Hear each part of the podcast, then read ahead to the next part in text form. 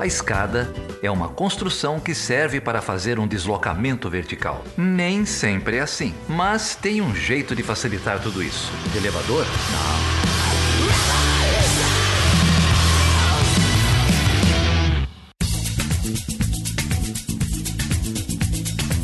Sejam bem-vindas e bem-vindos a mais um Chutando a Escada versão 2.1. Eu sou a Carol Pavese. E eu sou a Débora Prado. E é um prazer estar com vocês aqui neste ano novo que se inicia cheio de suspense, mas também com otimismo que a gente não vai poder abandonar, porque a gente ainda está só em janeiro. Tem muita coisa para acontecer e na torcida aí para que várias frontes melhorem e que a gente chegue no final do ano melhor do que a gente chegou no ano passado. Tudo bem com você aí, Débora? Como foram essas férias e quais são suas expectativas para o novo ano? Tudo bem, eu espero e desejo, né, que seja 2021 seja um ano mais leve para todas e todos nós. Pelo menos a gente já está preparado para um cenário pandêmico, né? Então a gente as expectativas da gente já ficam bem mais para baixo do que do, considerando o começo de 2020. É, e a gente começou bem no programa, né? Com vários episódios legais. A gente teve um feedback muito bacana do episódio sobre gordofobia. Muita gente curtiu, muita gente é, também é, trouxe relatos pessoais de enfrentamento na luta, né? Contra o preconceito. Foi um programa que teve bastante repercussão. Fiquei muito honrada de participar e muito feliz com, com o resultado também do episódio. E aí nós tivemos também episódio também com o André, que foi ótimo, que é um super companheiro nosso no, no, no, grupo de, de apoiadores do Chutando.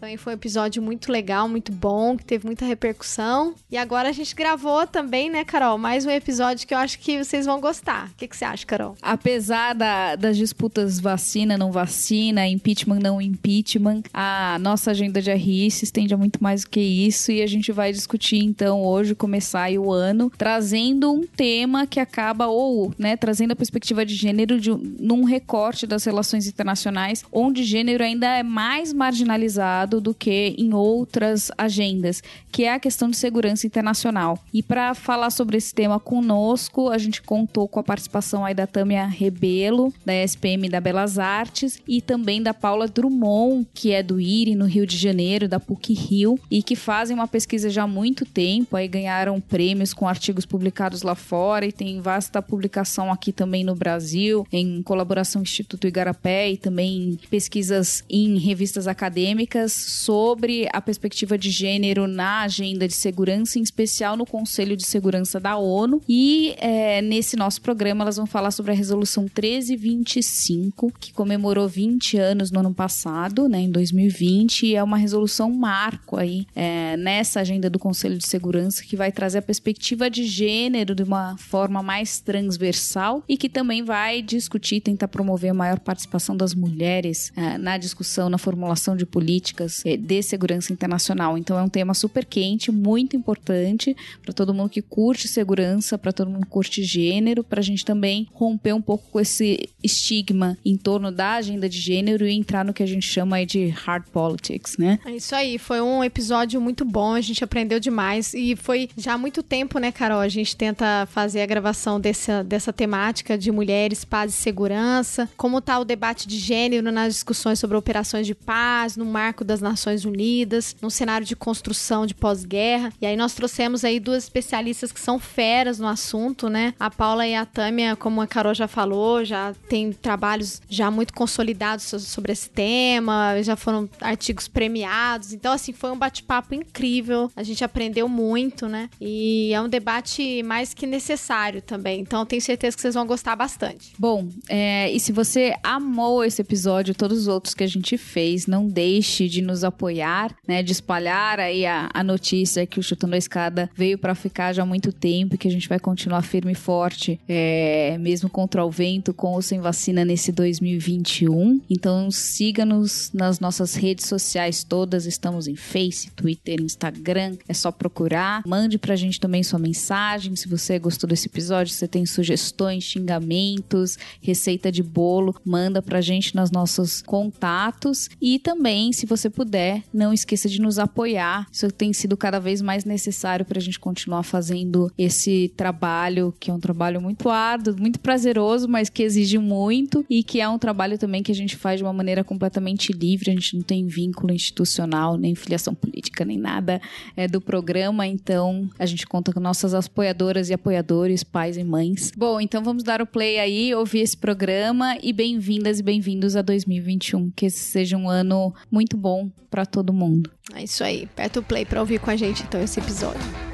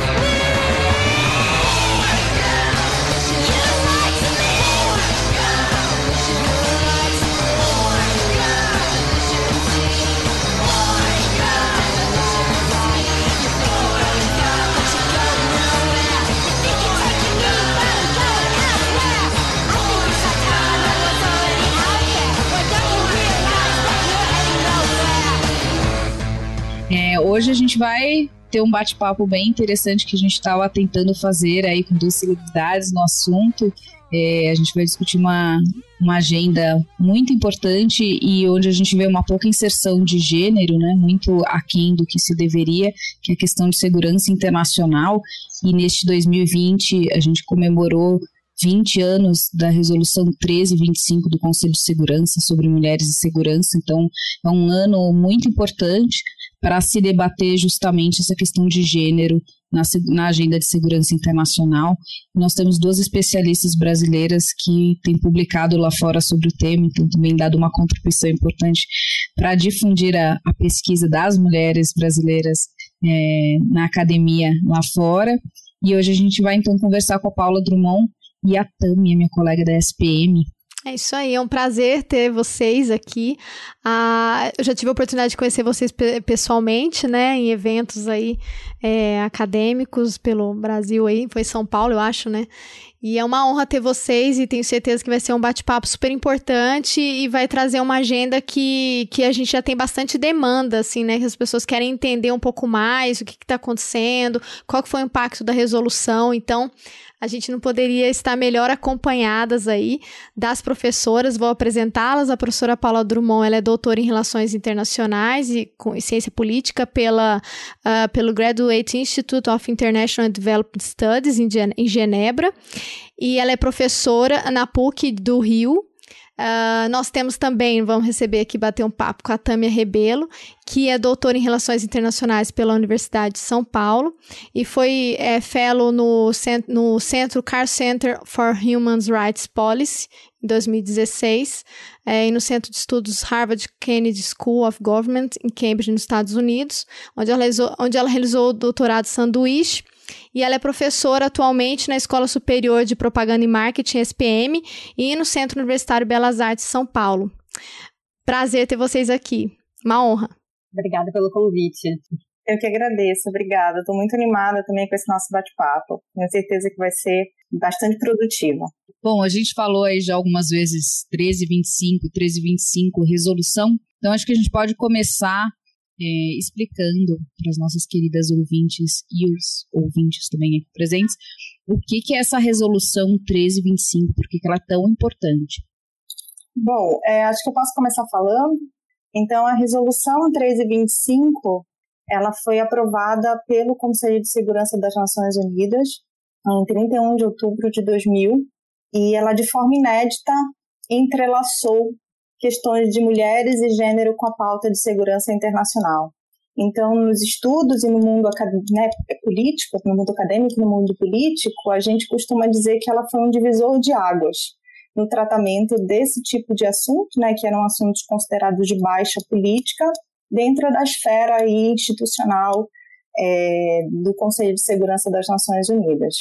Então, ela foi um documento né, é, bastante celebrado e tem, na verdade, uma característica é, de ter sido produto dos esforços não apenas de estados, não apenas né, de países membros da ONU, mas reunindo aí também aportes e insights que vieram da ONU Mulheres naquele momento e da sociedade civil, o que foi né, um, um, elemento bastante intrigante é, para se pensar né, no papel e no envolvimento aí de atores não estatais na produção de um texto que né, se tornou tão emblemático assim da reunião ou do entrelaçamento de ideias, é, de pensamentos e princípios que levantam aí a, a categoria de análise de gênero como parte importante para se pensar em projetos e iniciativas de paz e segurança internacionais.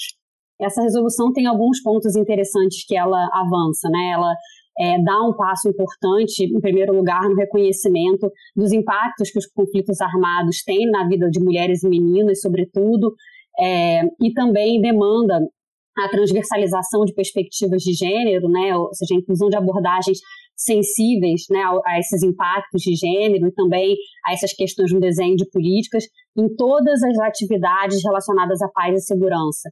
Né? Então, ela é uma agenda que pensa não só nos impactos dos conflitos, mas também na prevenção desses conflitos, né? como é que você insere o gênero e as mulheres nesse processo, é, na proteção de mulheres e meninas também em relação a essas violências é, e em sua participação em todas as esferas decisórias. Então, é, nesse momento, né, essas perspectivas, essa ideia, como a Tânia estava ressaltando, né, de segurança como uma dimensão neutra em termos de gênero, começa a ser deslocada, né? É, para algumas autoras feministas, a resolução, a Betty Reardon costuma dizer que a resolução 1325 é um marco, é o segundo marco mais importante depois né, da Declaração Universal dos Direitos Humanos, justamente pelas promessas e as perspectivas que ela tem para, para a política de paz, né, para como a paz é pensada, para como a paz pode ser teorizada.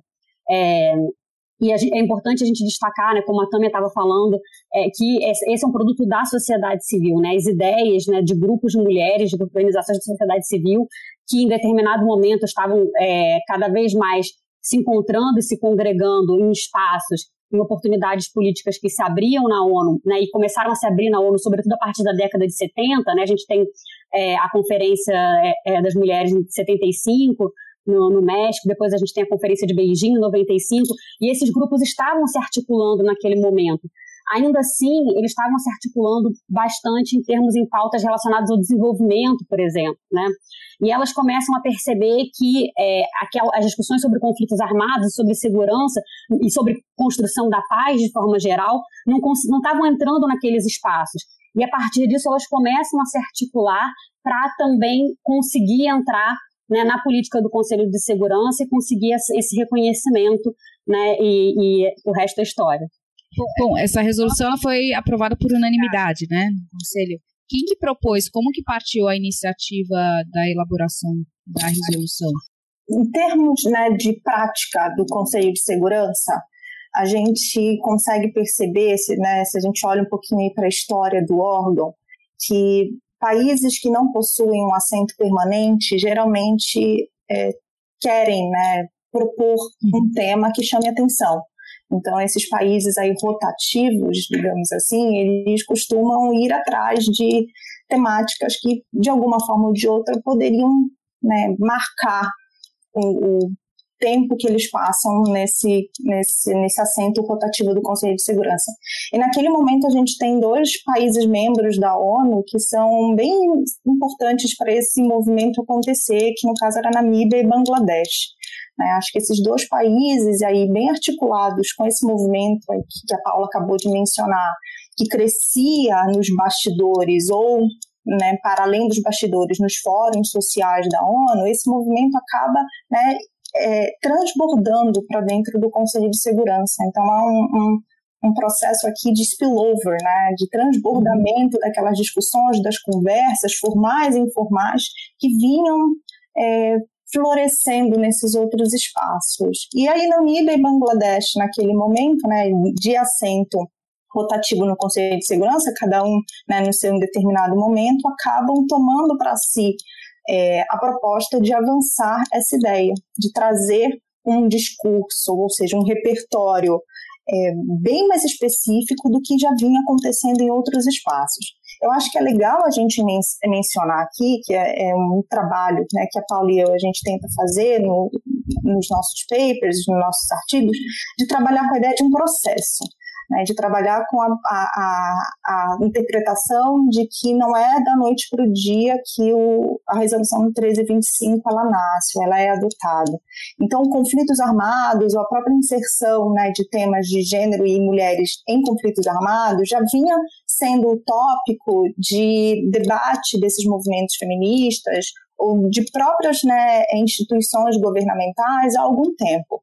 O que a gente né, consegue observar com a adoção da 1325 é a institucionalização desses debates. Né? Então, é como eu, eu, volto a dizer, é um marco, é um divisor de águas, no sentido de que a gente, de fato, vai ter um documento. Como é um processo, é, é óbvio que a gente também pode começar, desde já, a levantar a bola dos constrangimentos, das dificuldades, das limitações de um texto dessa natureza passar no âmbito do Conselho de Segurança. Então, se de um lado a gente tinha alguns países, como Namíbia e Bangladesh, que foram importantes no sentido de empurrar essa agenda e junto aí com a Mulheres, sociedade civil, ajudar a produzir um texto que refletisse os pontos principais da agenda, né, como a Paula mencionou, participação, prevenção, integração de perspectivas de gênero, de outro lado, a gente também tem países que naquele momento eram bastante céticos com relação à produção da 1325 e que até o último momento não tinham certeza se queriam ou não esse tipo de debate dentro da agenda. É, então, acho que é legal a gente né, enfatizar a importância de, desse processo, que é um processo que vai envolver várias variáveis, né, tanto uhum. de né, países empurrando como países tentando né, voltar, puxar a agenda para fora do Conselho de Segurança. E quais eram esses países que lideraram esse movimento de retirar e qual era a justificativa deles? A gente tem um, país bem claro, que era a Rússia, né, é, naquele momento dizendo que o órgão já estava demasiadamente atarefado com outras questões e outros tópicos, e que esse tópico que seria puxado, digamos assim, do ECOSOC, uhum. que é o órgão da ONU que trata de assuntos ou de questões sociais, é, seria o espaço mais adequado. Então, a Rússia, né, falando aqui, dando um exemplo bem específico, foi um país que desde é, o início mostrou reticente. Aí, juntamente com a China também, compõe essa duplinha, que dentro do grupo ali, do clube dos cinco permanentes do Conselho de Segurança, sempre se mantiveram um pouco distante dessas discussões e sempre ponderando até que ponto, em que medida é, é, o Conselho de Segurança seria de fato um espaço para tratar desse tipo de assunto. Além da, da China e da Rússia, né, que a Tânia está destacando, que estão dentro do, né, dos P5, como a gente chama, é, o Vaticano, né, como um Estado observador, também tem, tem um papel importante é, na tentativa de embarreiramento, digamos assim, da agenda sobre gênero de forma geral, né? Isso mesmo antes da resolução 1325, em diversas discussões relacionadas à direito das mulheres, sobretudo a pontos né, que, que tocavam em pautas relacionadas aos direitos sexuais e reprodutivos, que eram vistos como uma tentativa de inserir uma agenda relacionada ao aborto na pauta internacional. É, isso já vinha se articulando antes da 1325. Né? Com a 1325 e depois, posteriormente, né? porque a gente tem a 1325 no ano 2000, depois a gente tem, ao longo do tempo, uma série de outras resoluções, que a gente chama de resoluções irmãs, que vão sendo aprovadas, que vão expandindo essa agenda, que vão ou vão intensificando alguns pontos ou trazendo alguns assuntos é, para né, chamar atenção da, da comunidade internacional. É, à medida que esses pontos vão expandindo, que mais estados vão se mobilizando também em torno da agenda, vão lançando seus planos nacionais, você vê que né, é, o Vaticano associado a outros, é, outros países mais conservadores, né, é, vão também entrando e tentando é, tecer algum tipo de resistência a tópicos que eles consideram é, como não apropriados para serem tratados por esses instrumentos internacionais, né, por verem é, como contrários a determinados valores nacionais, por exemplo. Então, é, isso é bastante importante. E mais recentemente, né, além é, desses países né, que estão dentro e fora do Conselho de Segurança, a gente tem também outros grupos da sociedade civil de cunho mais conservadores, né, que observando o papel de ONG justamente nesses processos né, de rascunho, é, né, de dar input em resoluções e depois nos processos de revisão, começam também a, a demandar espaço dentro da ONU e também se alinhar para conter o avanço de determinadas agendas. Eu queria aproveitar e fazer uma pergunta para vocês antes de de levantar algumas questões mais voltadas para a nossa realidade né, brasileira. É, no caso da resolução, é, é, o, documento ele vai então propor a fomentar o envolvimento das mulheres em todas as atividades relacionadas à paz, né? É, e aí eu queria que você explicasse melhor qual que é o impacto desse documento no sentido de trazer também as mulheres em condições né, de, de situação tanto de pós-conflito quanto em situações de, de guerra e conflito, o papel da mulher não mais apenas né, na discussão de vítima de abusos sexuais em, em situações de conflito, que era uma discussão que existia já, as formas de violência contra a mulher em situações de combate, mas também a mulher no sentido eh, nessa, nesse esforço para que a, a participação das mulheres nos processos de reconstrução também acontecesse. Se vocês pudessem explorar um pouco melhor, é, falar mais sobre isso para gente. É, bom, de fato, Débora, você tem um ponto bem interessante, porque é, a literatura feminista enfatiza, né, ao tratar da 1325, bastante a ideia de que é um documento que aborda não apenas né, esse, essa imagem mais tradicional, mais estereotipada da mulher como vítima, né, como vítima, como submissa, que precisa ser protegida, mas que também, de forma inédita, é um documento que traz à tona uma série de elementos para se pensar também como essa mulher pode ser agente de segurança, como ela pode ser uma agente da paz.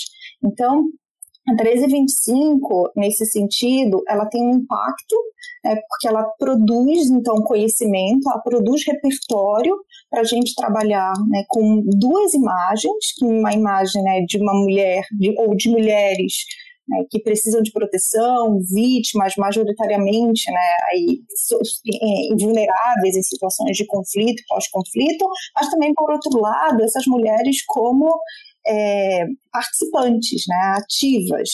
E o que, que o Conselho de Segurança, né, através dessa 1325, acaba por produzir em termos de narrativa ao pontuar essa mulher como agente? Então, de um lado, a gente pode pensar no papel dessas mulheres que vão participar das operações de paz, então, esse é um aspecto que tem sido trabalhado não só né, pelos, pela ONU, como pelos próprios governos. Então, a 1325 estimulando a participação cada vez maior de mulheres nesses instrumentos de paz, mas também as mulheres como agentes né, é, da promoção da paz nos seus países, então como modelos a serem né, é, seguidos. Então, em questões de eleição, é, em questões né, de debates políticos, ao sentar à mesa de uma negociação para definir um acordo de paz. Então, são funções, digamos assim, né, que a 1325 permite que a gente acabe vislumbrando a participação dessas mulheres. Agora, eu queria, na verdade, fazer aqui um, um parênteses de para pensarmos né, que a partir do momento que a 1325 ela expõe essas duas imagens, essas duas narrativas, ela acaba por delimitar as funções que essas mulheres elas podem desempenhar. Então, mais uma vez, né, a gente tem aqui o risco, a gente precisa ter uma cautela, o cuidado de não aprisionar essas mulheres nessas visões. Né? E mais uma vez a gente precisa né, ter um, uma sensibilidade de conseguir para além desse papel da mulher que é né, mais cuidadosa, mais carinhosa, mais emotiva, e que por conta disso seria mais apropriada para cumprir essas funções, que tipo de funções? Por exemplo, ah, uma mulher peacekeeper tem mais facilidade de falar com outras mulheres em países onde o contato né, de mulheres e homens não é permitido por conta da religião. Tá? Então, esse é um caso muito comum, por exemplo, das operações de paz.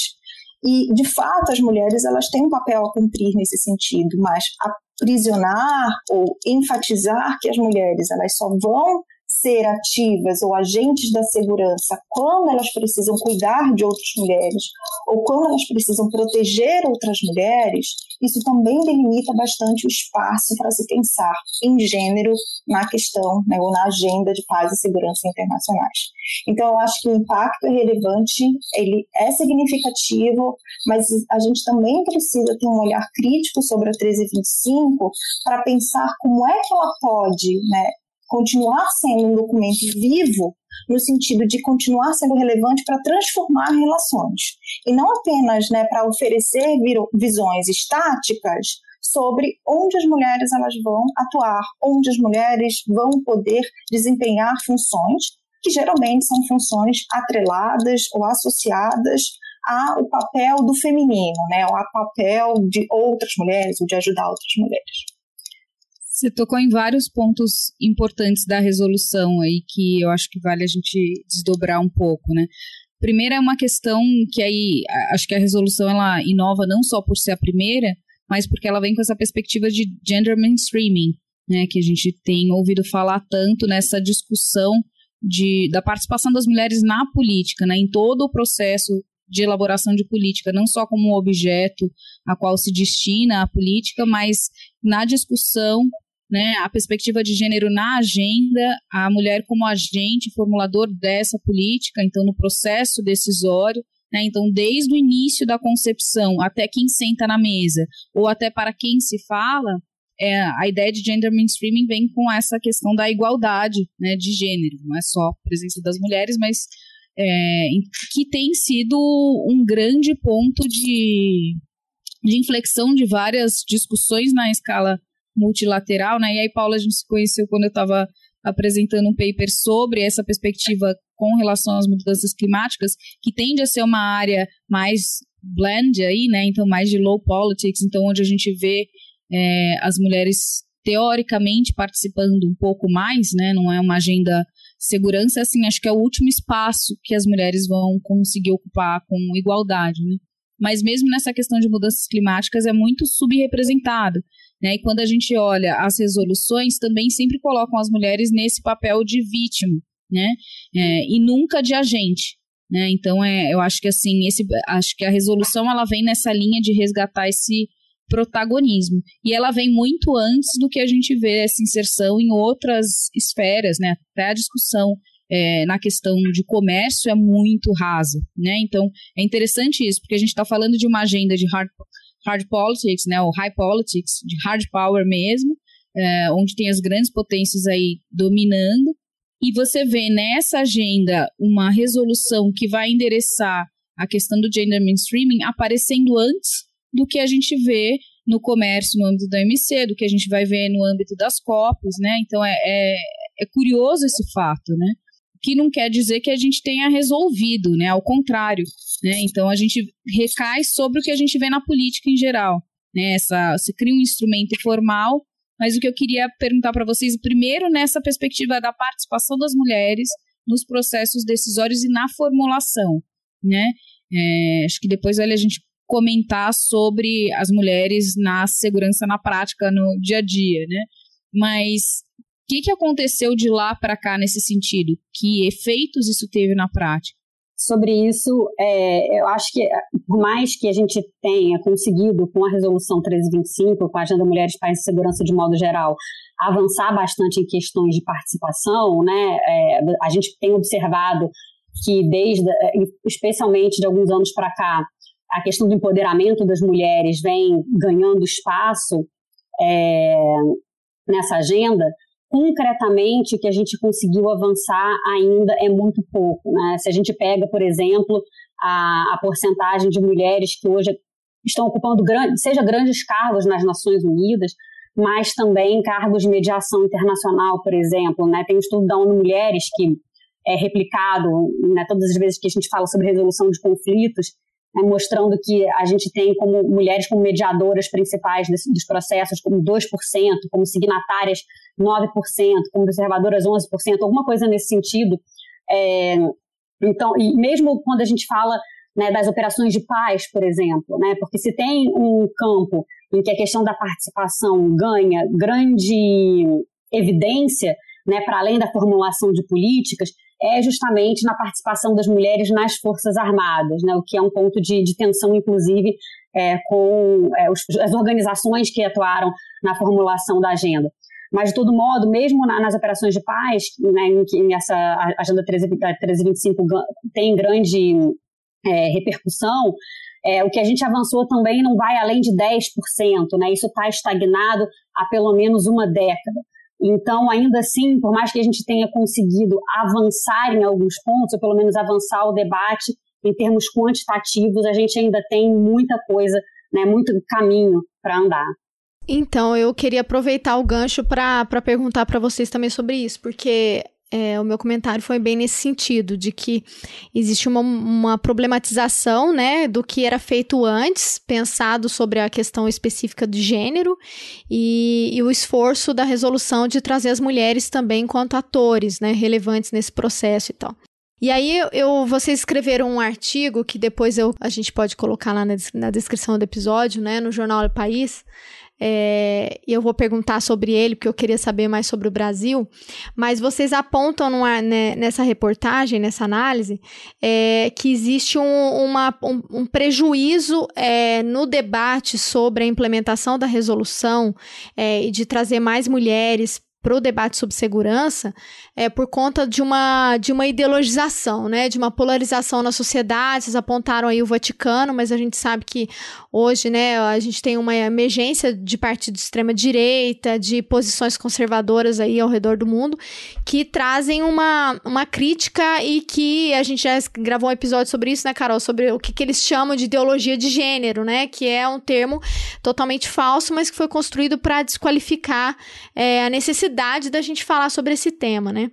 E aí eu queria saber de vocês se, para além dessa questão, e queria que vocês conversassem sobre isso, né? São, então, são duas perguntas. A primeira, né, sobre essa questão da polarização e dessa ideologização do tema é, de gênero, como que isso tem impactado no debate contemporâneo sobre a implementação da resolução, né, tendo em vista esse aumento do conservadorismo. E se, essa seria uma outra dúvida que eu tenho, se para além da questão da polarização, a gente não existe também esse, essa rejeição é, por parte de, de, de dar poder às mulheres, né? Porque não é só uma questão de aborto, não é só uma discussão, é, a gente receia que há uma, um debate sobre aborto no âmbito internacional, mas é aquilo que a Carol apontou, a gente tem uma discussão de, é, de trazer mulheres para a mesa de debate naquilo que tradicionalmente era e é controlado pelos homens, né? Então, assuntos de high politics. Então, eu não quero saber de mulheres aqui. Então, eu queria saber até que ponto também isso também não é manipulado, né, na sociedade. A gente usa o discurso do aborto e da educação sexual na, em meninas, que isso não pode acontecer. E aí, na verdade, existe esse pano de fundo mesmo, né, do patriarcado de rejeição de que as mulheres não devem ocupar espaços de poder, né? Bom, eu acho que eu posso começar falando e a gente vai batendo uma bola, né, Paulo? Que, que a gente, é, esse na verdade tem sido um tópico bem quente para a gente nos últimos meses. A gente passa né, bastante tempo do nosso tempo produtivo aí tentando entender é, os efeitos mais atuais, digamos assim, né, dessa polarização na 1325, porque eu acho que a polarização ela sempre teve, né, em torno do tema.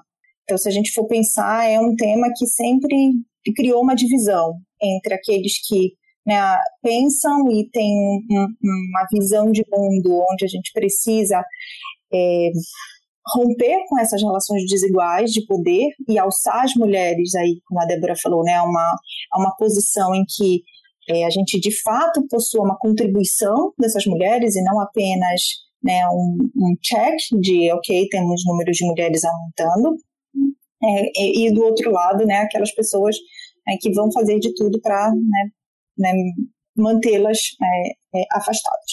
Então, existe, eu acho que essa polarização desde sempre. O que a gente tem visto atualmente é essa polarização mais nítida. Essa é a minha opinião pessoal. Né? Acho que emergiu aí das profundezas algo que sempre esteve, mas que tem uma certa legitimidade agora e há, há um certo espaço onde esse tipo de discussão passou a frequentar né, espaços é, midiáticos e espaços políticos de uma forma mais legítima. Então, o que a gente precisa agora é pensar de que maneira né, essa polarização, que tem um, um, lastro de legitimidade, ela tem afetado esse tipo de discussão que trouxe a 1325. É, eu só queria, antes de, né, de, de finalizar meu raciocínio sobre isso, lembrar que Após a 1325, a gente teve uma série de resoluções irmãs, como a Paula mencionou. E grande parte dessas resoluções tratam sobre violência sexual.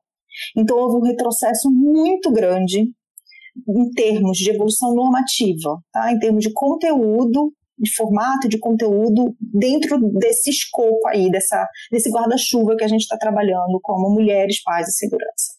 Então, isso já mostra uma certa resistência, isso já mostra retrocessos. Então, é como se fosse um passo adiante, bastante, foi a 1325, um documento bastante celebrado, com outros documentos que seguiram a 1325, publicados pelo Conselho de Segurança, quase que sinalizando para o mundo, dizendo: não, não, não, peraí, né? Talvez aquilo ali a gente tenha deixado escapar uma discussão e que a gente tem que agora retomar para o que o Conselho de Segurança deveria estar tratando, né, que é a violência sexual contra as mulheres em situações de conflito armado. Então, eu acho que a polarização, se a gente começa a pensar nela em perspectiva histórica, ela faz parte aí desse processo de avanço né, de celebração e de contestação da 1325. Então, é um movimento, né, 1325, com todas as suas resoluções irmãs, que sempre precisou lidar com essas discussões do pertencimento ou não desse tipo de matéria dentro do Conselho de Segurança. Atualmente, né, o que, qual a minha perspectiva, a minha visão sobre o que a gente tem visto atualmente? É, em alguns casos, a 1325 foi engavetada juntamente aí com seus planos nacionais de ação, que acho que a gente pode também trabalhar um pouco nessa discussão, né, se vocês quiserem, que faz parte aí também é, do, do, dos projetos que Paulo e eu temos desenvolvido, mas é, o Plano Nacional de Ação, só para pontuar e contextualizar vocês, é, é, o que os estados fazem em termos né, de política nacional para responder a 1325. Então, a 1325 ela é um chamado, digamos assim, do Conselho de Segurança e os estados eles precisam materializar a 1325 dentro do seu ordenamento doméstico. Como eles fazem isso? através dos planos nacionais de ação, que é um pedido da ONU, é um pedido do secretário-geral, é um pedido do Conselho de Segurança.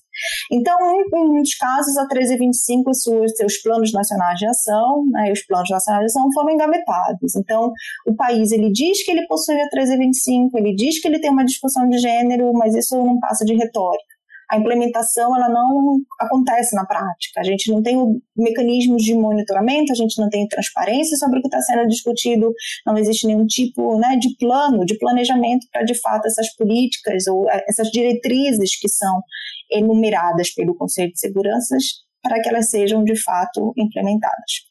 Em outros casos, né, a gente pode pensar em países que têm utilizado isso né, para distorcer a ideia, para distorcer a ideia de como eles estão trabalhando com essa matéria de gênero e segurança, né, ou mulheres e gênero, só que no, né, no final aí do dia a gente consegue observar uma leitura mais crítica, vai observar que isso não passa de uma tentativa de instrumentalizar o discurso, de instrumentalizar a agenda, né, para ela servir a propósitos é, é, de melhora de imagem, melhora de reputação nesse cenário internacional.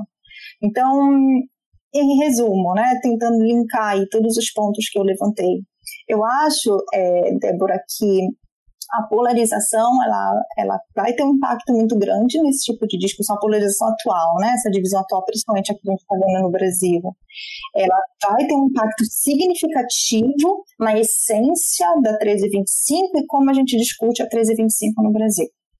É, já está tendo no caso, né? a gente não tem muitos espaços para debater o assunto. E aí eu acho que eu vou deixar um pouco aqui, porque a Paula entra né, com esse, o que a gente tem é, concluído aí do momento atual. É, eu acho que a Débora colocou na, na, na, fala dela alguns pontos interessantes né, sobre essa questão dessa possível reação né, ao, ao avanço das mulheres nos espaços públicos. É, eu acho que essa é uma das possibilidades da gente né, teorizar sobre esse fenômeno que vem acontecendo, da gente pensar né, para alguns em termos de backlash, para Cynthia Enlow, as metamorfoses do patriarcado, né, ou seja, o patriarcado tem sempre uma forma de se reinventar, é, se colocar suas garras de fora quando alguns avanços estão acontecendo. Né.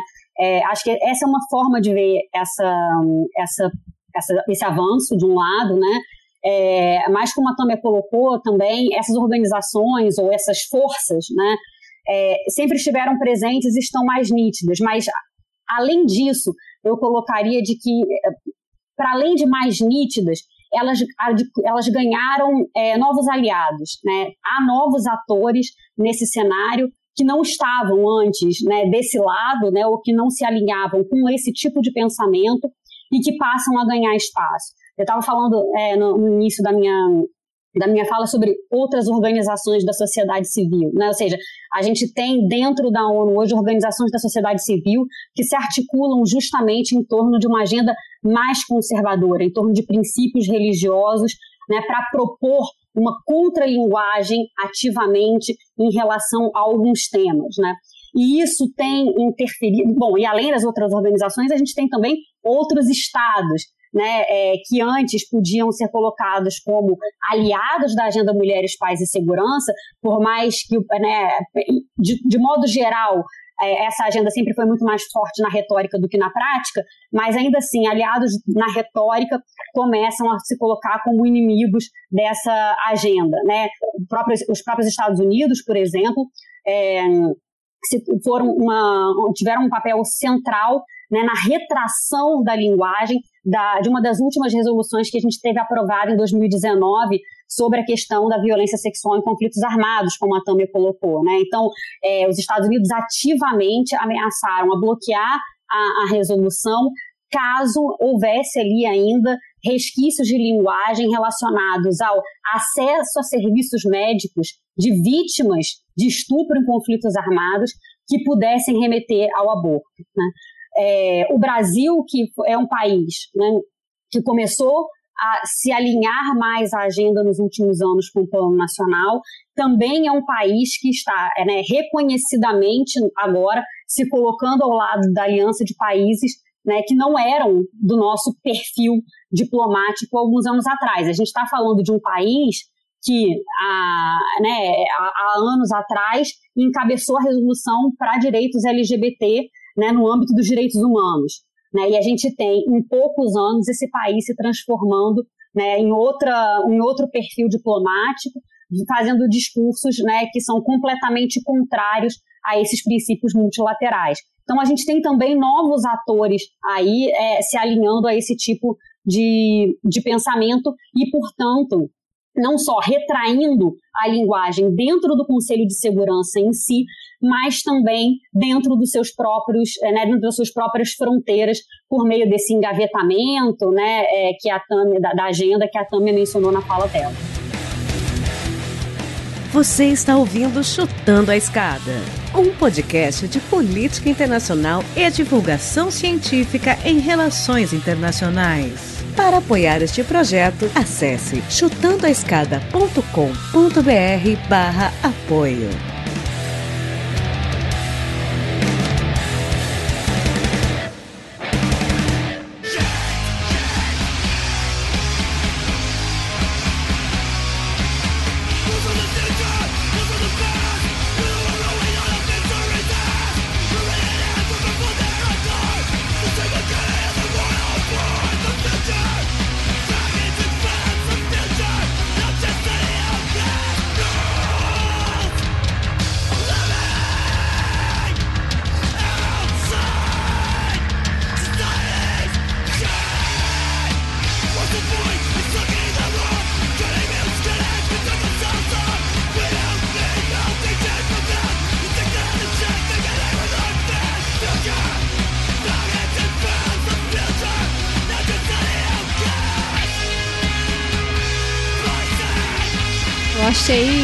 Bom e eu acho que vocês apontaram, né, Paulo? Você falou agora sobre os Estados Unidos, mas eu sei que vocês têm acompanhado ah, no BRICS Policy Center, né, da PUC. É, você faz parte de uma pesquisa sobre o Sul Global, né, e vocês têm acompanhado a situação na, na região do Sul Global e eu acho que o Brasil tem ocupou esse espaço, né? Eu queria perguntar para vocês em que pé que está a situação do Plano Nacional porque vocês já tinham escrito o texto 2018 já com um cenário bem ruim, né? Então eu imagino que agora a situação tá, tá bem pior, mas é, é, é ainda que o texto de vocês já apontava que é, era necessário um engajamento maior, a gente já tinha dado um passo adiante, né? Eu acho que a existência do Plano Nacional por si só já mostrava isso. Queria que vocês explorassem um pouco mais falando aqui sobre o caso brasileiro, como é que está o Brasil nesse contexto. É, a gente sabe que tem um movimento muito forte de, de rejeição ao debate sobre gênero, né, nas várias esferas do governo brasileiro, né, na política externa de forma geral. Mas queria que vocês falassem um pouquinho sobre isso com esse recorte para a questão da segurança. Débora, o Brasil simbolicamente adotou o seu Plano Nacional de Ação dia 8 de março de 2018. E era uma tentativa naquele momento né, de mostrar ao mundo que o Brasil estava pronto para responder a esse chamado do Conselho de Segurança. Então, esse é o discurso oficial. Né? Esse é o discurso que aparece no PNA do Brasil, esse é o discurso que foi utilizado para fazer propaganda né, da, da adoção e da publicação do Plano Nacional de Ação. Paula e eu temos uma pesquisa recente que justamente a gente tentou resgatar né, as origens desse documento né, e como foi o processo que levou o país a adotar é, o PNA. E o que a gente descobriu, que é, é um paper que vai ser publicado ano que vem, é, o que a gente descobriu é que, na verdade, o, o Plano Nacional de Ação ele é produto né, dos esforços de indivíduos comprometidos com a causa dentro né, das esferas governamentais e que tinham interesse em avançar essa agenda. Então, a, a princípio, né, e com base nessa, nessa conclusão inicial, a gente já pode começar a pensar na força desse documento normativo, que tem né, como seu principal propulsor, digamos assim, uma rede informal, uma coalizão informal de pessoas comprometidas com uma causa dentro de diferentes, diferentes esferas governamentais. E por que, que eu chamo atenção para isso? Porque as, né, as pessoas mudam de emprego, né, as pessoas rotacionam dentro das esferas governamentais. Então, se a gente tem uma política é, que é adotada e, né, independente dos esforços individuais, é, as chances são altíssimas desse documento não ter né, a durabilidade ou a força né, para aplicabilidade desejada, justamente porque a gente tem uma variável que não podemos, não pode ser controlada, né, que é, digamos assim, que são esses indivíduos que a gente chamou no nosso no artigo né, de empreendedores de gênero, né, ou gender champions, também como a gente costuma é, falar nas nossas apresentações.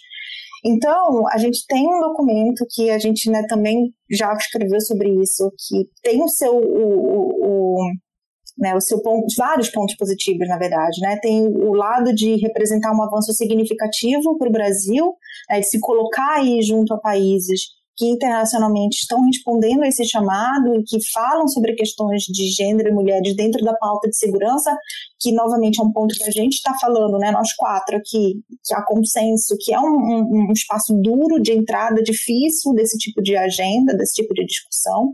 Então, existe um avanço significativo, o Brasil né, precisa ser é, reconhecido por esse esforço, mas, por outro lado, é, existem limites e desafios que são inerentes principalmente a forma como esse documento foi produzido. Que eu também né, queria adicionar aqui, e, e aí depois eu deixo para a Paula falar mais do documento em si, o contexto né, em que a gente teve o PNA sendo adotado, um contexto aí de mudanças políticas, né, um contexto de crise, de crise econômica e crise política, então isso também fortemente vai afetar né, os pilares que vão sustentar né, a, a ideia de um PNA forte, de um PNA que seja de fato possível de ser implementado. Eu acho que é interessante porque a história de aprovação e de elaboração do nosso PNA ela é quase um microcosmo do que hoje a gente está observando no, no, cenário internacional em termos de jogo de forças é, conservadoras de um lado, né, e a tentativa é, de grupos e atores, indivíduos, é, de manter alguns poucos ganhos né, é, é, em pé. Isso porque quando esse plano começa a ser elaborado, e ele começa a ser elaborado ainda no governo Dilma, né, é, ele tem uma, um ambiente bem mais propício do que o ambiente que ele encontra quando ele é aprovado e surpreendentemente aprovado, né? Isso porque, é, do, ou seja, durante a concepção e a elaboração do plano nacional, é, vai acompanhando, né, vai se acompanhando na política to, tudo aquilo que a gente já conhece que aconteceu no cenário internacional, né? Desde do, do, impeachment da Dilma, é, a entrada do Temer no poder e depois posteriormente, né, e esse plano é aprovado durante o governo Temer. E, e quando ele foi aprovado, a gente nem sabia, ele estava pronto, mas a gente que já sabia que esse plano estava sendo elaborado, é, não tinha muita certeza se ele seria ou não aprovado. E eu e a Tamer fomos justamente atrás das histórias por trás, né, das forças motrizes por trás da aprovação desse PNA, justamente perguntando, bom, né, quais foram as condições de possibilidade desse plano? Né? Por que, que ele aconteceu? Como que ele aconteceu? O que, que explica que a gente finalmente tem um plano nas condições em que ele foi gerado, né, no meio, meio a tanta turbulência?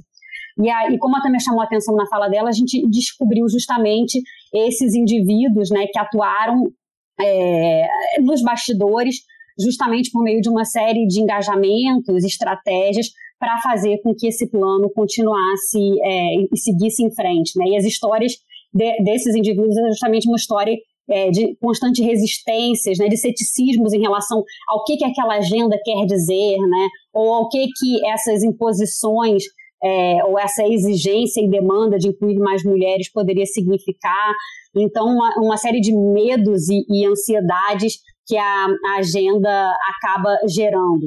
É, em relação aos contornos atuais desse plano, é, esse plano foi renovado é, um pouco antes do Bolsonaro, logo que o Bolsonaro entrou no, no assumiu o governo, é, por mais quatro anos. Então, ele, ele ainda está vigente, mas ele avançou muito pouco do que ele podia avançar, né? Ou seja, dentro das, das promessas é, que esse plano tinha, a gente conseguiu caminhar pouco é, pelas deficiências que esse plano tem, né? E a gente pode falar um pouco mais sobre isso, né? Desde da ausência de indicadores, da ausência de orçamento, da ausência de vontade política, tudo isso contribui para que a gente tenha um documento bastante fraco, mas ao mesmo tempo que tem sido super importante que, apesar de todas as condições adversas, ele tenha conseguido é, ser aprovado, né? Que ele tenha, que ele exista ainda e que ele mantenha essa essa existência,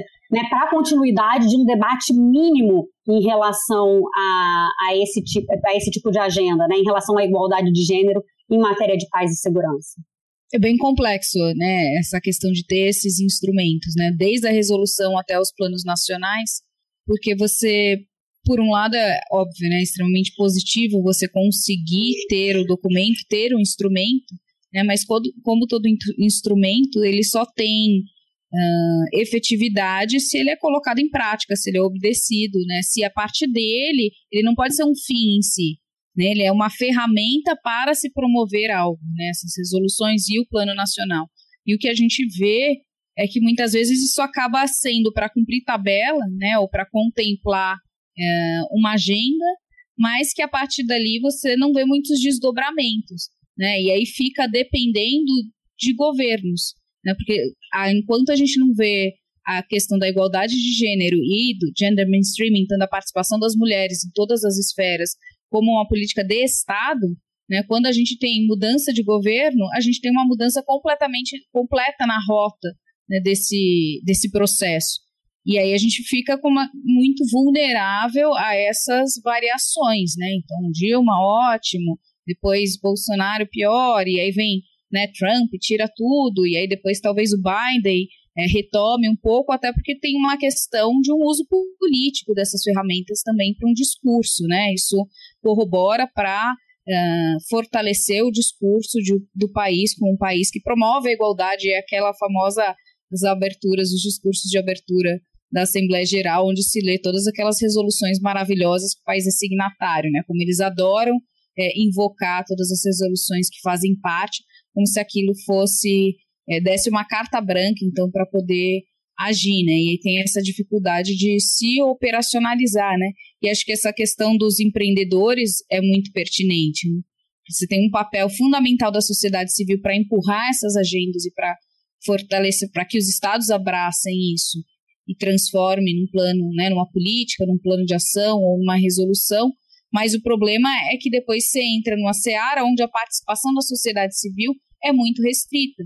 Né? E na agenda de segurança, acho que é o, mais emblemático de todas as áreas, né? onde é muito difícil esse, esse acesso é, da sociedade civil na, na formulação de outras políticas, né? E da, na própria execução da política de segurança de um Estado, né? Da segurança internacional. Assim. Então é bem complexo de ver isso se materializar, né? Porque acho que tem a ver também com isso. Isso deveria ser reflexo de é, um engajamento e um comprometimento muito maior com a igualdade de gênero que a gente não vê, né? E aí ficam essas ações fragmentadas orbitando e a depender um pouco da sorte, né, de quem abraça ou não, ou de se conseguir. Até porque, como vocês colocaram muito bem, né, elas não têm, não estipulam metas. Aliás, tem metas, mas não tem métricas, né? Então, se não tem dados quantitativos, qual é a participação ideal das mulheres, né? Como que a gente vai é, verificar isso? Como que se monitora, né? E também não se criam instrumentos, é, bom, são vinculantes, porque são resoluções, mas por outro lado, você também não tem nenhum instrumento de sanção, né? Então, ao contrário de outras resoluções. Né? Então, tem resoluções e resoluções do Conselho de Segurança. Né? Tem aquelas que os, os estados, uma resolução para a Coreia parar com, né, com a produção nuclear, ela vai ter um efeito muito maior né, e vira do que uma resolução de igualdade de gênero, que é, acaba virando um instrumento mais político do que coercitivo, né? É isso. Acho que tem resoluções que acabam ficando mais nessa ferramenta coercitiva. E enquanto isso não acontece, a gente tem as mulheres, e aí também como vítimas, né, mas por não participarem desse processo, também é, sendo muito vulneráveis à insegurança de várias formas, né, aliás, sendo o grupo mais vulnerável é, na, no sistema internacional a todos esses conflitos e, e numa agenda de segurança humana também ampliada, é, como grandes bom, quem é mais atingido e, quem sofre mais o impacto, né?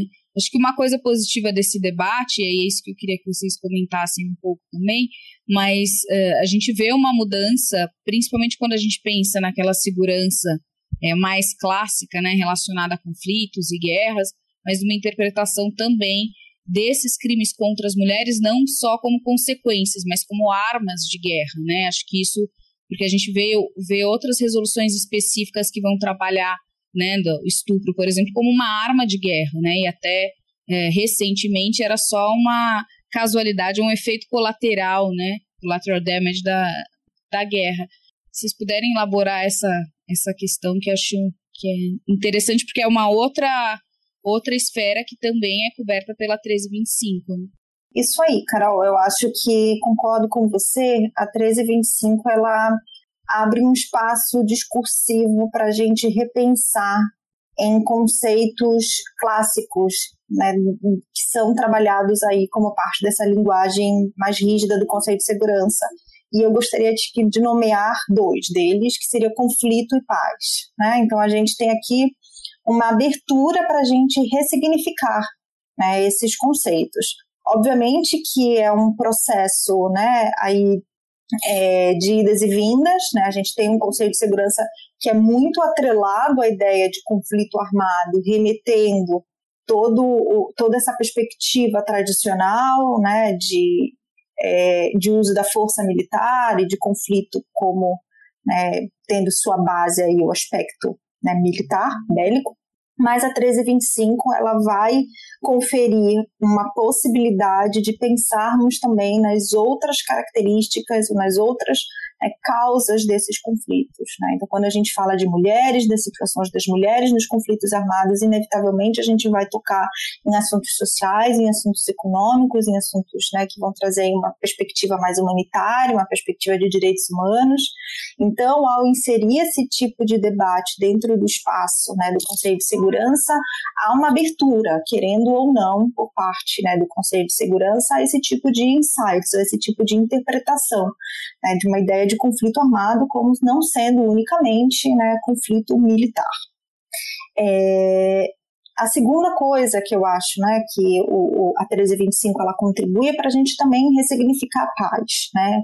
O que, se, que, que eu quero dizer com isso? Acho que durante muito tempo a gente trabalhou com a ideia de paz negativa, né? a ausência de né, conflitos é, físicos, ou seja, a ausência de uma violência direta ou né, a né, a promoção de acordos. Então, a paz ela significaria basicamente, né, em termos bem gerais, essas é, representaria essas duas, esses dois cenários. Né? De um lado, essa ausência da violência direta ou a, o processo de firmar acordos. Quando a gente né, insere a 1325 num, nessa roda de discussão, a gente começa então a também repensar e ressignificar o que seria paz. Né? A gente precisa, né, aí nesse contexto, começar a pensar numa questão de multidimensionalidade, que acho que é um conceito que a gente trabalha também bastante nos nossos é, materiais é a ideia de você não né, restringir né, o olhar unicamente à violência direta, mas também a outras questões. Né? E aí, fazendo referência ao, ao Galtung aqui aí dos estudos da paz, não só a violência direta, como a violência estrutural, como a violência cultural. É, e trabalhar, então, com a ideia de paz para se pensar né, né, nessas diferentes é, nuances aí da violência.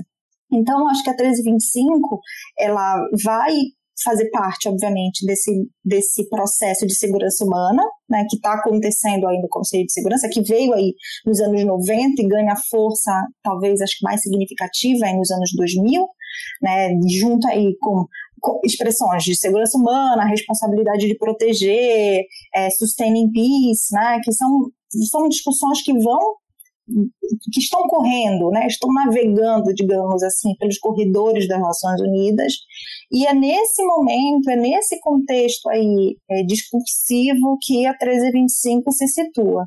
Então, ela vai, né, é, é, ser, ela vai é, ajudar, né, a estimular esses debates, ela vai, né, promover novas ideias, novos insights, e ela também vai receber né, digamos assim, o, os efeitos desses outros debates que estão acontecendo nos corredores da ONU.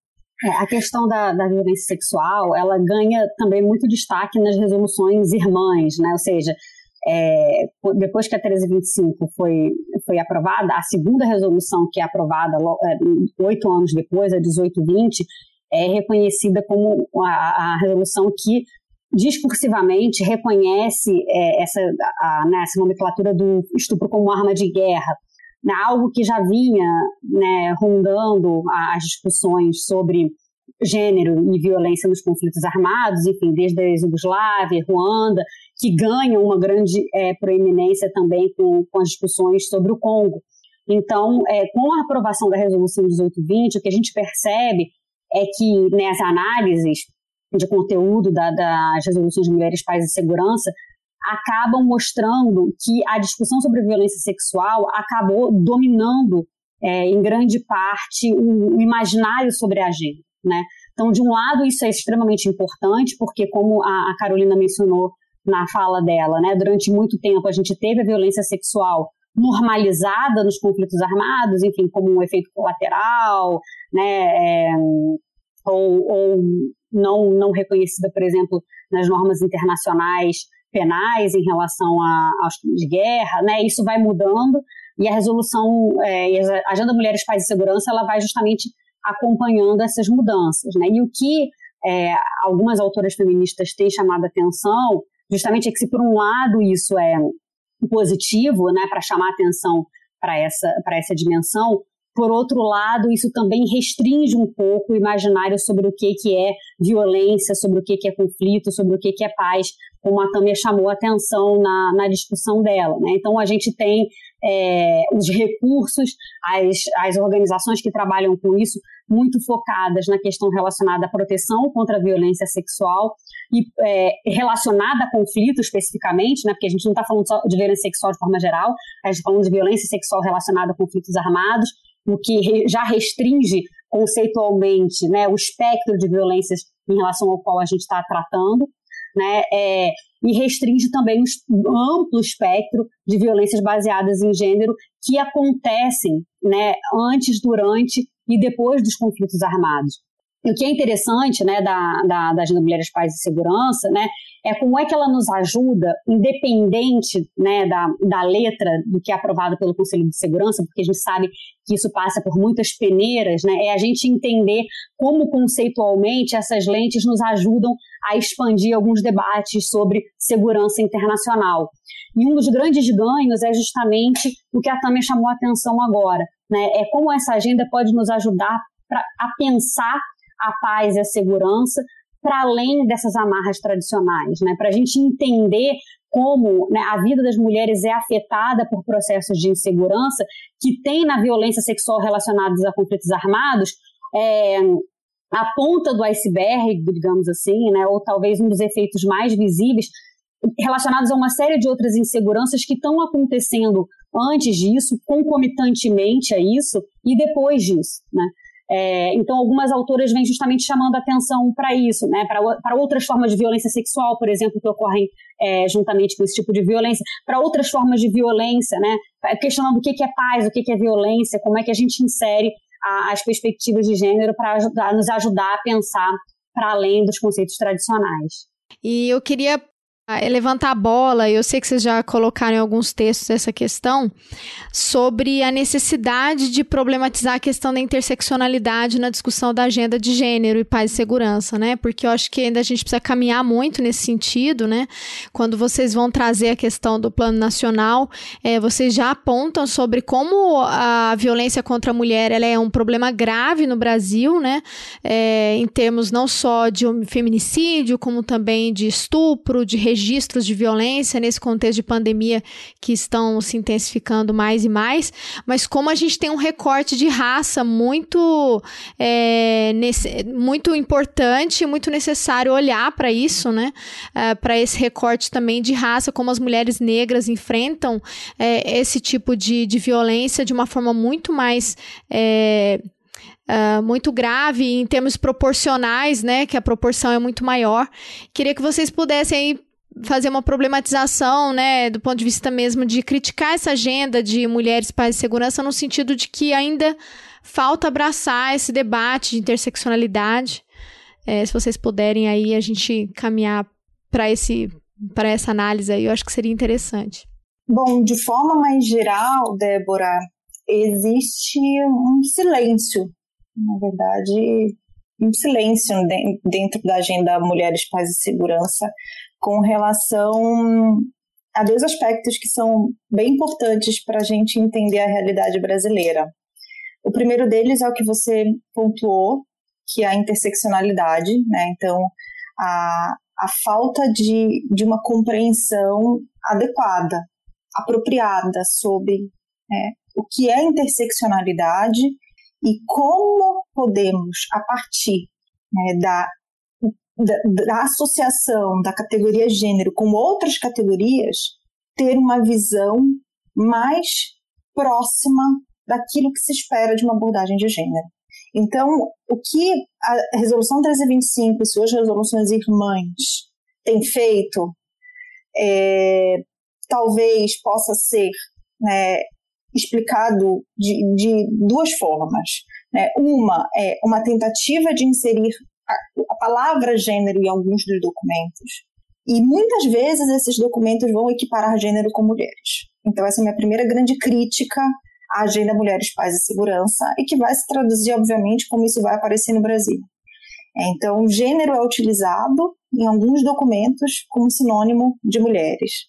Então, a ausência, de fato, de uma compreensão né, dessa categoria de análise. É, e a segunda coisa que né, a gente começa a perceber dentro, e é uma crítica muito grande também à agenda Mulheres, Paz e Segurança, é esse apego à ideia de conflito armado como né, o recorte no qual os países precisam se amparar para trabalhar com essa questão. Então, é, é, essas ideias né, é, de falta de uma problematização maior do que é gênero e falta de uma ampliação do que significaria o espaço onde a, a agenda pode ser aplicada são duas grandes críticas que podem ser feitas de forma geral a todas essas resoluções. Então, não existe, né, uma, a, não existiria, né, por parte de nós que trabalhamos com esses estudos e que avançamos a ideia né, da incorporação de gênero e da incorporação dos estudos sobre mulheres dentro da pauta de segurança internacional, para a gente, né, para nossos estudos, a interseccionalidade, ou seja, combinar gênero com raça, religião, idade, ou seja, com outras variáveis identitárias, é aspecto crucial para a agenda ter um potencial transformador. Eu acho que a gente começa né, a ter uma ideia né, do, do, do, do prejuízo que isso pode causar no caso brasileiro. E aí eu acho que talvez eu, vou, eu possa né, trabalhar com a ideia geral e a Paula fala né, para finalizar do caso específico do Brasil. Então, é, a agenda, a falta de uma discussão sobre interseccionalidade e o aprisionamento disso ao que o conceito de segurança em muitos países identificam, interpretam como tempos de guerra, é muito, é muito limitante, né? muito é aprisionador em termos né, dessa nossa discussão. Então, imaginem o universo restrito que a gente termina no final do dia, se a gente né, leva em consideração gênero como sinônimo de mulheres. Se a gente leva em consideração que né, a violência ser tratada só vai ser em tempos de guerra, o que é guerra? Né? Se a gente precisa né, ponderar que guerra é uma definição muito específica dentro do direito internacional, a gente vai cada vez limitando, limitando, limitando os espaços onde a agenda MPS, ou seja, a agenda Mulheres, Paz e Segurança, pode ser aplicada. E isso deixa né, para trás, ou deixa de lado, as reais né, situações violentas que essas mulheres vivenciam dia a dia, né, nos seus corpos, né, nos seus espaços, é, então, a aplicabilidade dessa agenda é reduzida quase que né, ao mínimo se a gente leva ao pé da letra é, aquilo que né, muitos dos países do Conselho de Segurança vão propor.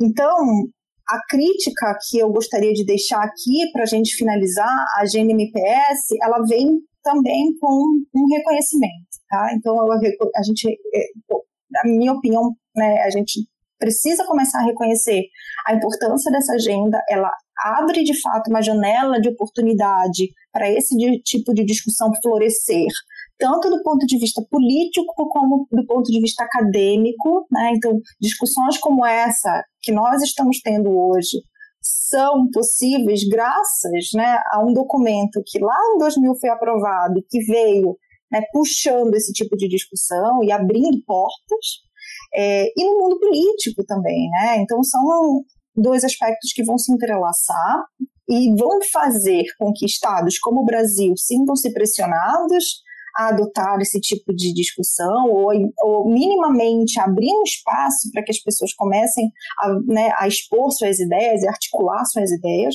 Mas uma crítica fundamental que nós precisamos ser muito cautelosos, muito observadores, como essa agenda está sendo implementada como essa agenda está sendo traduzida. Porque o nosso PMA, ou seja, a forma como o Brasil lida com isso, é reflexo direto de não termos lidado com essas deficiências da 1325 e das suas resoluções irmãs. Então, acabamos por reproduzir no contexto nacional, como a Paula agora vai provavelmente tocar no assunto, essas deficiências né, conceituais que têm fortes implicações políticas. Lembrando, né, essas deficiências não são ao acaso, elas são políticas.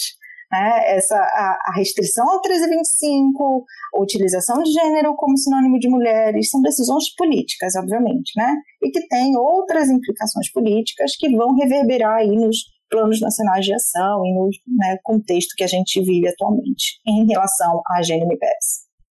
E aí eu já finalizo agradecendo. Obrigada. Acho que como a Tânia né, tocou na fala dela, é, o, que, o que acontece com a Agenda Mulheres, Paz e Segurança é um exemplo é, micro do que acontece quando a política feminista encontra o Estado, né, encontra a, as burocracias dos governos.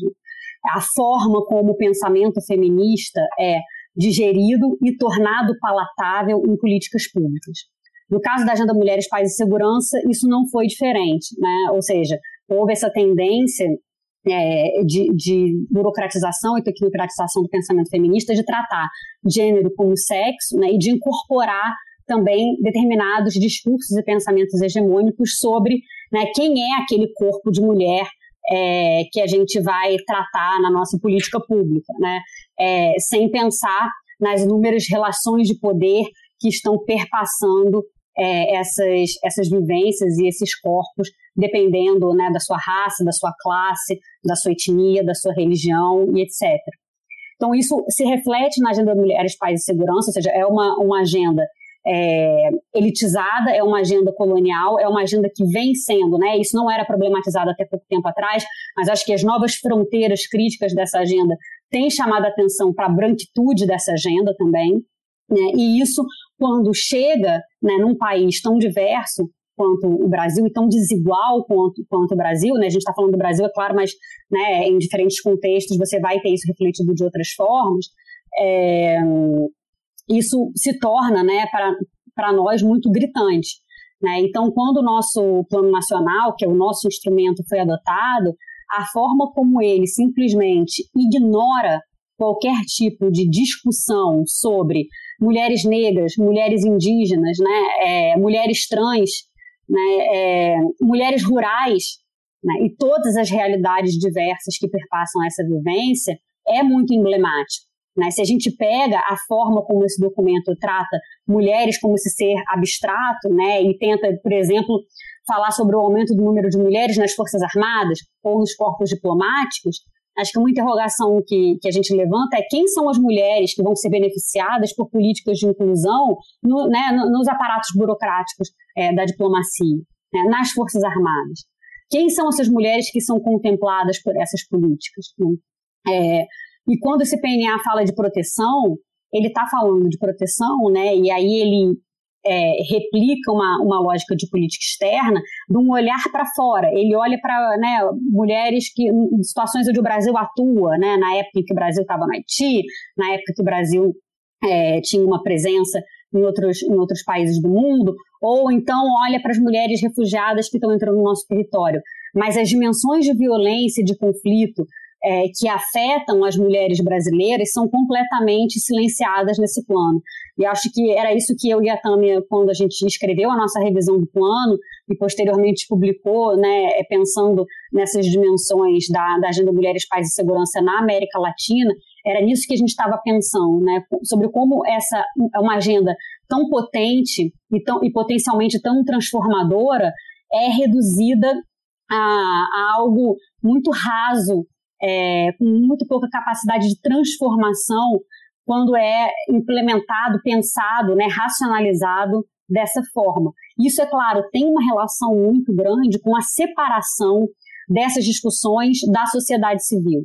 Então, é, e é isso que a gente tentava à época chamar a atenção e que a gente tem esperança de continuar com os nossos debates, apesar da gente compreender as restrições cada vez maiores é, a, a, esses espaços né, para a sociedade civil, mas de tentar engajar, em tentar fazer com que os movimentos sociais entendam como essa agenda pode é, beneficiá-los, né? E quando a gente tava falando, falava sobre isso, a gente né, ganhava muitos questionamentos sobre, bom, mas não é uma, uma, situação de conflito armado tradicional, mas como é que isso se aplica a esses contextos, né? E a gente, para nossa surpresa, recentemente, nas discussões sobre os 20 anos da 1325, nos painéis, né, nos vários painéis de experts, mas sobretudo em um painel é, da, da, rede de, de experts da Agenda Mulheres, Pais e Segurança, a gente viu vários estados chamando atenção para essas questões não tradicionais de violência armada, né, para questões relacionadas as mulheres indígenas que alguns estados começam a reconhecer, por exemplo. Então, existe um espaço na agenda para tratar disso. Tem, eh, se a gente tiver engajamento da sociedade civil e se a gente tiver vontade política, de fato, para transformar essa agenda né, numa, em algo é, realmente transformador das relações de poder. Então, acho que é com essa mensagem que a gente, é, positiva, que a gente quer encerrar a nossa fala.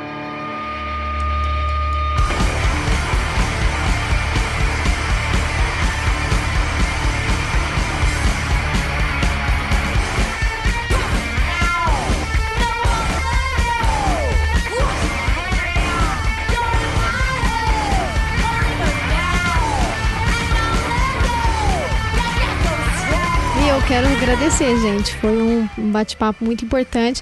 E vou só levar, só reforçar o, as últimas falas de vocês, né? acho que, é como a Carol também falou, seguir trabalhando. Acho que é preciso reconhecer o que já, o que já aconteceu, o que já foi consolidado na agenda, mas apontar também a necessidade de, de ter um olhar, né?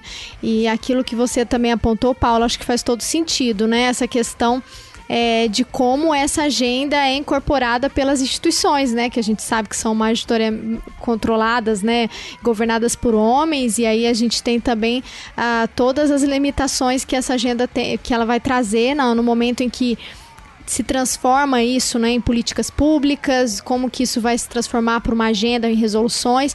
E eu acho que o nosso papel, tanto na academia quanto na sociedade, é de pressionar uh, os governos. Acho que esse seria o caminho, inclusive, torcendo para que o Brasil tenha que responder de cima para baixo, né? Se o governo brasileiro traz esse retrocesso, a gente vai ter uma. Um, a gente tem também outras formas de constrangimento internacional para que o país acaba, acabe cumprindo, né? Porque a criação do Plano Nacional surgiu por uma demanda de fora, né? De responder a isso.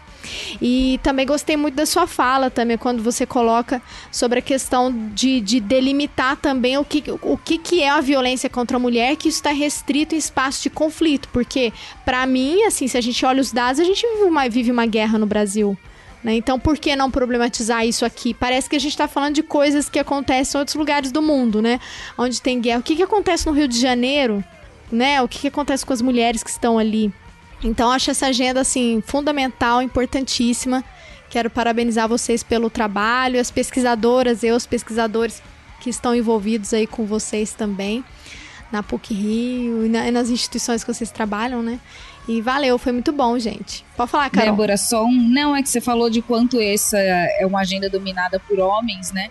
Mas e quanto essa é uma agenda também de pesquisa dominada por homens, né? Então elas ainda têm é, mais esse mérito aí, já que a gente está bajulando bastante elas, mas é, de desbravar né, na academia, que já é um exercício complicado e entrar Com na certeza. pesquisa, né, e se persistir, mas de entrar numa agenda de pesquisa, que é uma agenda ainda com uma presença masculina, tendem a não querer largar o osso também e nem a reconhecer o mérito de tantas mulheres que têm feito os trabalhos muito importantes dentro dessa área, né? Então, vocês ainda enfrentam um machismo estrutural certamente dentro dessa, dessa agenda, né? Como nós enfrentamos na academia, que deve se estender ainda mais nessas áreas, né? Porque tem as caixinhas que as mulheres podem ocupar dentro da academia e vocês saíram delas, então é, parabéns por desbravar também e mostrar a presença feminina aí nessa, nessa agenda.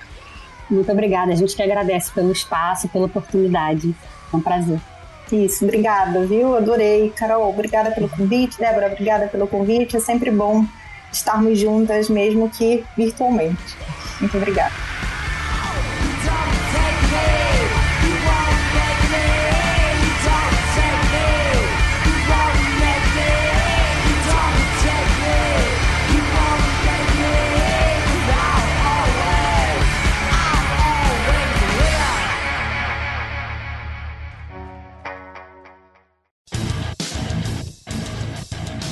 Você acabou de ouvir mais um episódio do Chutando a Escada. Para apoiar, acesse chutandoaescada.com.br barra apoio.